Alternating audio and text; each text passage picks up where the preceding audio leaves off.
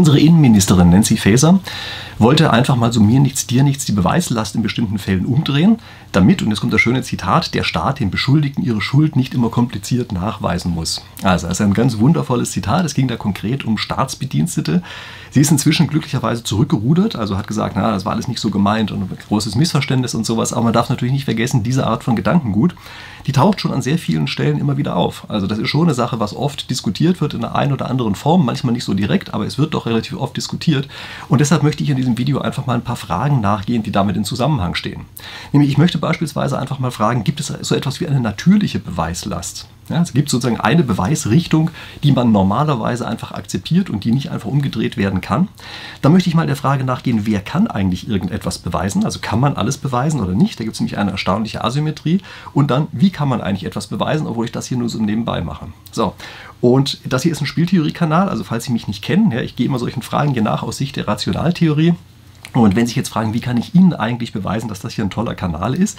Naja, ganz einfach, dafür müssen Sie nur etwas machen, nämlich Sie müssen einfach den Kanal abonnieren und dann kann ich Ihnen jede Woche aufs Neue nachweisen, dass ich immer ganz tolle Sachen mache. Also in dem Sinne, abonnieren Sie gerne. Ich freue mich, äh, wenn wir uns hier jede Woche wiedersehen, denn ich habe hier hoffentlich immer interessante Dinge aus der Spieltheorie zu berichten. Jetzt gucken wir uns mal ein Beispiel an zu Beweislast. Ähm, Sie kennen bestimmt solche Clubs, bei denen man nur dann Zutritt hat, wenn man auch zum Club mit dazugehört. Wie gesagt, Sie können ja Mitglied in meinem Club werden auf dem Kanal. Da ist es zum Glück gratis. Also da dürfen auch diejenigen mitmachen, die nicht zum Club mit dazugehören. Aber es gibt eben solche Clubs, da gibt es eine Zugangsbeschränkung. Warum gibt es die? Naja, zum Beispiel, weil da drin irgendwie, weiß ich, geschlemmt wird oder so etwas. Ja, kriegt man tolles Essen, draußen kriegt man das nicht. Zum Beispiel am Flughafen oder so. Sie kennen vielleicht diese Lounges. Und die Idee dahinter ist natürlich, dass diejenigen, die diesem Club bei, äh, also die dem äh, angehören, diesem Club, dass die dafür bezahlt haben und dann einfach nicht wollen, dass sich jeder den Bauch vollschlagen kann, der einfach gar nicht dafür bezahlt hat. Ja, das heißt also dafür, gibt es diese Zugangsbeschränkung. Und Sie merken, dass es hier sofort eine natürliche Beweislast gibt. Nämlich man unterstellt erstmal, jeder, der erstmal kommt, ist kein Clubmitglied. Und wenn er doch eins ist, dann muss er genau das nachweisen. Ja, das heißt also, die natürliche Beweislast ist auf Seite desjenigen, der reinkommt. Warum ist das wichtig und warum, also wir empfinden das meistens als ganz normal, aber es ist tatsächlich auch inhaltlich wichtig. Es ist deshalb wichtig, weil sonst jeder einfach behaupten würde, tut mir leid, ich habe meinen Ausweis verloren und weil ich den Ausweis verloren habe, kann ich jetzt nicht mehr nachweisen, dass ich zu dem Club dazugehöre, aber bitte lasst mich doch rein, ich würde mich gerne den Bauch vollschlagen. Und diese natürliche Beweisrichtung, Sie merken sofort, dass man die braucht, denn würde man das nicht so machen, also würde man hier die Beweisrichtung umkehren, würde man sagen, derjenige, der den Club betreibt, der muss dem anderen nachweisen, dass er nicht dazugehört. Würde man das so machen, heißt es, man würde äh, faktisch die Zugangsbeschränkung abschaffen. Ja, damit würde man es eben für alle öffnen und auf die Art und Weise wäre eben die Grundidee dieses Clubs einfach verloren gegangen und er würde wahrscheinlich auch nicht mehr lange existieren, weil, naja, ist klar, wenn jeder sozusagen davon profitieren kann, ohne dafür beitragen zu müssen, dann gibt es den Club natürlich nicht mehr lange. Das heißt also, das ist die einzige Chance zu garantieren, dass dieser Club überhaupt bestehen bleiben kann. Übrigens, das wurde auch natürlicherweise so gemacht. Also vielleicht erinnern Sie sich noch an die Zugangsbeschränkungen, die es gegeben hat bei Corona. Wenn man da in ein Restaurant oder sowas rein wollte, musste man ja selber aktiv nachweisen, dass man zum Beispiel geimpft ist oder äh, dass man, ähm, weiß ich nicht, positiv getestet wurde und solche Sachen. Das heißt also, man musste selber aktiv nachweisen. Also diese natürliche Beweisrichtung wurde da sozusagen auch einfach genauso umgesetzt und natürlich auch akzeptiert. Was ist eigentlich die Beweismethode? Also das muss man sich ja auch fragen. Wie kann man eigentlich überhaupt nachweisen, dass irgendetwas gilt? Also wie kann ich nachweisen, dass ich Mitglied in einem Club bin? Und das ist eine Sache, also Juristen denken da oft sehr einfach. Die denken einfach in der Kategorie, naja, da gibt es irgendeinen Nachweis und das wird dann schon sein. Also wir einigen sozusagen darauf, was wir als Nachweismethode anerkennen. Und damit ist die Sache dann eigentlich durch und wir müssen sozusagen nur noch die jeweiligen Rechtsfolgen uns ansehen. Naja, ganz so einfach ist das nicht. Es ist eigentlich ein komplett eigenes Thema. Also wie man Sachen nachweisen kann, ja, muss ich glaube ich noch irgendwann mal ein eigenes Video zu machen. Das würde hier komplett den Rahmen sprengen. Ist total interessant, wie man das eigentlich überhaupt machen kann. Aber es gibt eine Methode, die wir hier im Kopf haben und die ich eben auch als Beispiel genannt habe, nämlich ein Zertifikat. Also das heißt, man hat irgendein Zertifikat, wie beispielsweise den Club-Mitgliedsausweis, wie einen Impfpass, einen Reisepass, eine Versicherungskarte, all solche Dinge. Das hat man jeweils und mit Hilfe dieses Zertifikats weist man nach, dass man, naja, zum Beispiel eben geimpft ist, also im Club der Geimpften mit drin ist, oder äh, dass man, weiß ich, in die ähm, Senator-Lounge rein kann und lauter solche Sachen. Ja, also das weist man damit nach. Das ist ein Zertifikat. Manchmal ist es so, dass derjenige, der diesen Nachweis erbracht haben möchte, dieses Zertifikat selber vergeben kann. Das ist ein relativ komfortabler Zustand. Oft ist es hingegen so, dass man einen externen Zertifizierer braucht. Und Sie merken natürlich sofort, was das Problem dabei ist. dieser externe Zertifizierer, der muss seinerseits halt sehr glaubwürdig sein. Also wir kennen das zum Beispiel beim Führerschein. Ja? Da sagen wir, wir geben das sozusagen einer Zertifizierungseinrichtung. Ja? Der TÜV nimmt offenbar relativ oft ähm, die Fahrprüfungen ab beispielsweise. Das heißt, wir übergeben es dieser Einrichtung und verlassen es darauf, dass die das qualitativ schon richtig machen. Ja? Also mit diesen Zertifikaten, das ist eben eine, eine der Möglichkeiten, wie man etwas nachweisen kann. Es gibt viele Fälle, da ist es nicht praktikabel mit einem Zertifikat äh, und viele Zertifikate selber sind auch, sagen wir mal, grenzwertig. Ja? Also wir können uns darauf verlassen, dass dieser Zertifizierer immer alles richtig macht. Also ich sage Ihnen ja, ganz eigenes Thema, werde ich irgendwann mal woanders behalten, äh, behandeln, aber behalten Sie im Hinterkopf, dass das ein wichtiges Thema ist, um das man sich einzeln kümmern muss. Gehen wir einfach mal davon aus, wir können jetzt hier auf so eine einfache Weise mit Zertifikat was nachweisen. Es gibt einige Dinge, die lassen sich aus logischen Gründen nicht nachweisen. Methodisch nicht. Also durch niemanden. Ähm, beispielsweise, stellen Sie sich mal vor, dieser Club, von dem wir gesprochen haben, der würde einfach verlangen, nicht nur, dass man Mitglied ist, sondern dass man noch nie in dem Konkurrenzclub auf der anderen Straßenseite war. Das heißt, er sagt jedem, der reinkommen will, okay, prima, ich sehe deinen Mitgliedsausweis, aber jetzt beweist du mir einfach mal, dass du noch nie in dem Club drüben warst. Wie soll er das beweisen? Also, wenn er beweisen sollte, dass er mindestens einmal drin war, könnte man vielleicht ein Zertifikat ausstellen. Er kriegt einfach einen Stempel, wenn er einmal drin war. Aber wie soll er denn nachweisen, dass er nicht drin war?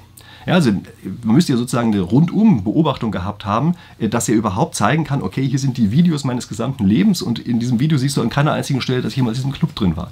Äh, das geht so natürlich nicht. Und Sie merken, dass da normalerweise eine äh, extrem starke Asymmetrie drin ist, etwas zu beweisen oder zu beweisen, dass etwas nicht ist. Gibt es solche anderen Sachen? Stellen Sie sich vor, ein Ehepartner sagt, beweist du mir doch, dass du nicht fremdgegangen bist. Wie wollen Sie das beweisen? Ja? Es kann vielleicht ein Nachweis geführt werden, dass jemand fremdgegangen ist. Aber andersrum wird es natürlich schwierig. Oder stellen Sie sich einfach mal bei der Steuer vor, und da wird es übrigens oft diskutiert, äh, dass gesagt wird, ja, auch hier braucht man eine Beweislastumkehr. Beweisen Sie doch einfach mal, dass es kein Schwarzgeld ist. Ja, wie wollen Sie denn das beweisen? Also es äh, gibt ja Aufbewahrungsfristen. Das heißt also, wenn Sie vor 20 Jahren irgendwelche Geschäfte gemacht haben, durch die Sie reich geworden sind, nach der Aufbewahrungsfrist die entsprechenden Dokumente weggeworfen haben, haben Sie danach ja keinerlei Chance mehr, das nachzuweisen, wo das herkommt, dass es eben kein Schwarzgeld ist. Das heißt also, es gibt viele Fälle, da muss man einfach sagen, es lässt sich einfach überhaupt gar nicht nachweisen. Und gerade bei so etwas wie beispielsweise bei der Steuer heißt das, dass Sie rückwirkend die Aufbewahrungsfristen ändern. Also Sie sagen, es ist ja schade, dass die Unterlagen jetzt weggeworfen worden sind. Tut mir leid, damit können Sie es nicht mehr nachweisen. Ja, stimmt, die Aufbewahrungsfristen waren kürzer, aber jetzt haben wir halt die Regeln geändert. Ja, also das ist natürlich auch eine Sache, da muss man sehen, dass diese so eine Beweislastumkehr, wenn die plötzlich auch nachträglich erfolgt, dass die natürlich auch extreme Einschränkungen mit sich bringen kann und im Grunde genommen äh, halt dazu führt, dass die eine Seite in eine aussichtslose Situation gebracht wird, weil sie eben bestimmte Dinge methodisch und logisch nicht nachweisen kann. Nehmen Sie auch mal einen anderen Fall. Nehmen Sie solche verrückten Aussagen. Also die Behauptung, der Mond ist aus Käse. Ja, das ist in der Logik häufig ein, eine Aussage, die für naja, bestimmte, bestimmte Wahrheitsgehalte verwendet wird. Ja. Beweisen Sie mir doch mal, dass der Mond nicht aus Käse ist. Und Sie merken, dass das zwar vielleicht mit sehr viel Aufwand möglich wäre, ja, indem wir also entsprechende Sonde dahin schicken, nachgucken lassen und sowas. Da können Sie immer noch sagen, naja, der Großteil ist aus Käse und genau die, die eine Stelle, äh, da wo die Sonde die Probe entnommen hat, das ist trotzdem aus Käse. Also Sie merken, es ist unfassbar schwer, bestimmte Dinge nachzuweisen. Und damit nähern wir uns einer bestimmten Sache, nämlich Brandolinis Gesetz. Ja, ähm, das ist das Gesetz oder die, die ja, Behauptung, muss man sagen, ja, dass die Widerlegung von Blödsinn immer mindestens eine Größenordnung schwieriger ist, als den Blödsinn überhaupt erstmal aufzustellen. Ja, also das heißt, wenn Sie irgendwelche Wüstenbehauptungen einfach mal in den Raum knallen, also sagen, es gibt eine Wasserader und weil ich auf einer Wasserader lebe, deshalb habe ich immer Kopfschmerzen und solche Dinge zu widerlegen, ist unfassbar aufwendig. Das ist die Methode, wie eben einige Politiker auch lange Zeit lang gearbeitet haben. Also das Ganze ist bei Berlusconi erstmal sozusagen formuliert worden. Ja, deshalb ist es auch ein Italiener, der es erstmalig formuliert hat. Trump war natürlich auch so einer, der das so gemacht hat. Aber Sie finden das häufig in Diskussionen, dass auch wüsteste Behauptungen aufgestellt werden und dann immer gesagt sag mir doch mal, dass es nicht so ist. Übrigens auch zur Geschichte. Ja, also es gibt häufig Geschichtsaussagen, ich möchte jetzt gar keine Beispiele dazu nennen, aber trotzdem gibt es es häufig, dass Aussagen über geschichtliche Ereignisse gemacht werden und dann wird eine Sache, die möglich sein kann, also theoretisch möglich sein kann, so der CIA steckt dahinter oder irgend so etwas, wird dann als die einzig mögliche Interpretation dargestellt und jetzt versuchen sie so etwas mal zu widerlegen. Ja? Das heißt, wir müssen uns fragen, was ist eigentlich in solchen Fällen die natürliche Beweisrichtung? Und das ist für meine Begriffe auch vollkommen klar, immer derjenige, der etwas Ungewöhnliches behauptet, das, was viele Konsequenzen hat und so weiter, derjenige muss es nachweisen. Ich habe dazu auch mein eigenes Video gemacht. Ich habe uns auch gesehen, einen Ausschnitt aus diesem Video ist auch auf Twitter auf einmal total bekannt geworden. Ja, vielleicht, wenn Sie mich jetzt sehen, erkennen Sie mich vielleicht auch wieder, dass ich also dieses andere Video auch gemacht habe. Und das ist aber schon ein Prinzip, äh, was man relativ stark äh, mit auf dem Radar haben muss, ja, dass eben manchmal Beweisrichtungen für Behauptungen existieren, die sich einfach daran ausrichten müssen, was sind denn die Folgen davon und wie ungewöhnlich ist es eigentlich, was hier passiert. Und was passiert jetzt eigentlich, wenn man bei solchen wilden Behauptungen auf einmal selber derjenige ist oder der ausgesetzt ist einer solchen wilden Behauptung, dass man, wenn man derjenige ist, der es beweisen müsste. Also stellen Sie sich einfach mal vor, jemand stellt die wilde Behauptung auf, Sie sind eine Hexe. Jetzt beweisen Sie einfach mal, dass Sie eben keine Hexe sind. Das Beispiel stammt nicht von mir, sondern das ist zum Beispiel von der Polizeigewerkschaft auch im Zusammenhang mit dieser Beweislastumkehr als so eine Art Meme, könnte man sagen, herumgeschickt worden. Ja? Aber versuchen Sie einfach mal zu beweisen, dass Sie keine Hexe sind. Sie können es auch mit anderen Sachen machen. Versuchen Sie mal zu beweisen, dass Sie nicht linksradikal sind, dass Sie kein Fremdgeher sind, dass Sie kein Raucher sind. Ja, das sind Sachen, die sind mitunter extrem schwer nachzuweisen bis unmöglich. Und jetzt kommt das Verrückte, je verrückter diese Behauptung ist, also ich denke, die Behauptung, eine Hexe zu sein, ist schon eine ziemlich verrückte Behauptung, nach unserem heutigen Kenntnisstand zumindest, ähm, das bedeutet, dass je, je, größerer Bullshit das ist, ja, das ist auch dieses Bullshit-Law, so wird das manchmal genacht, äh, genannt, ja, je größer dieser Bullshit ist, desto schwieriger ist es, so etwas zu widerlegen. Ja, denn was sind denn die Kriterien dafür, dass man eine Hexe ist? Ja, also wenn Sie Fremdgeher äh, widerlegen wollen, das können Sie ja vielleicht noch einigermaßen, haben Sie zumindest Kriterien, nicht, dass Sie es widerlegen können, aber Sie haben Kriterien, weil Sie fremdgegangen sind. Ähm, wenn Sie widerlegen wollen, dass Sie ein Raucher sind, dann würden Sie vielleicht sagen, naja, man kann ja vielleicht Untersuchungen an der Lunge machen, die das nahelegen und sowas. Ja? Ähm, also solche Sachen. Aber jetzt versuchen Sie mal zu widerlegen, dass Sie eine Hexe sind. Es geht nicht, weil es ja gar keine Hexen gibt. Das heißt also, Sie bringen hier die andere Seite in eine Situation, in der die andere Seite überhaupt nie diesen Beweis erbringen kann.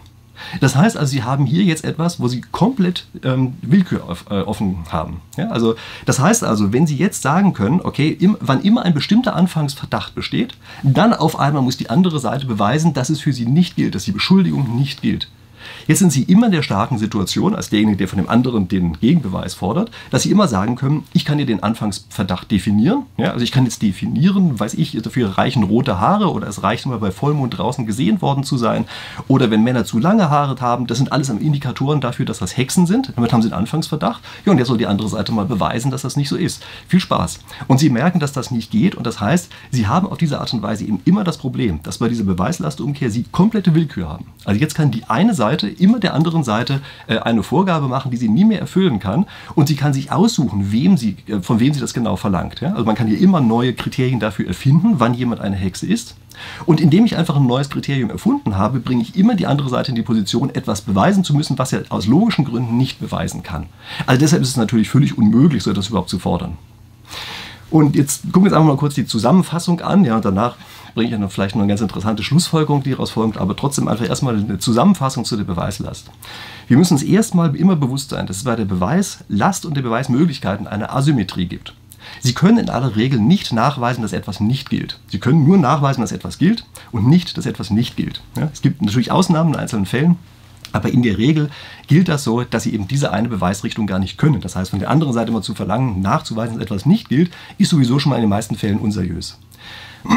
Wenn wir uns fragen, äh, an wer muss eigentlich bei Behauptungen nachweisen, dass die Behauptung stimmt, dann ist das einfache Kriterium, was wir da haben, jeder, der was Überraschendes, Ungewöhnliches, jeder, der mit extrem starken Konsequenzen verbunden ist, behauptet, das ist derjenige, der nachweisen muss, dass das stimmt. Und der kann nicht von dem anderen verlangen, dass er nachweisen muss, dass es nicht stimmt, insbesondere auch, weil wir das von vorher kennen, dass es eben oft gar nicht geht, aus logischen Gründen.